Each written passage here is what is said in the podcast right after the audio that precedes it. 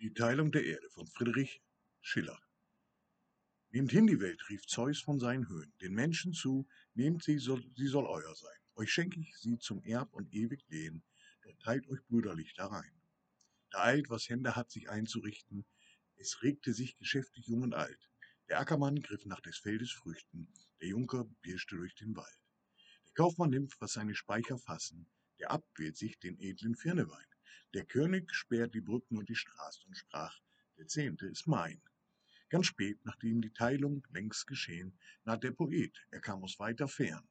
Ach, da war überall nichts mehr zu sehen und alles hatte seinen Herrn. Weh mir, so sollte nicht allein von allen vergessen sein, ich dein getreuster Sohn. So ließ er laut der Klageruf erschallen und warf sich vor Jovis Thron.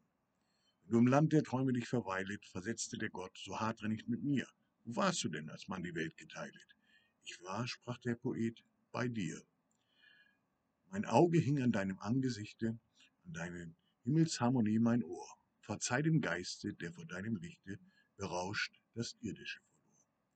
Was tun, spricht Zeus, die Welt ist weggegeben, der Herbst, die Jagd, der Markt ist nicht mehr mein. Willst du in meinem Himmel mit mir leben, so oft du kommst, er soll dir offen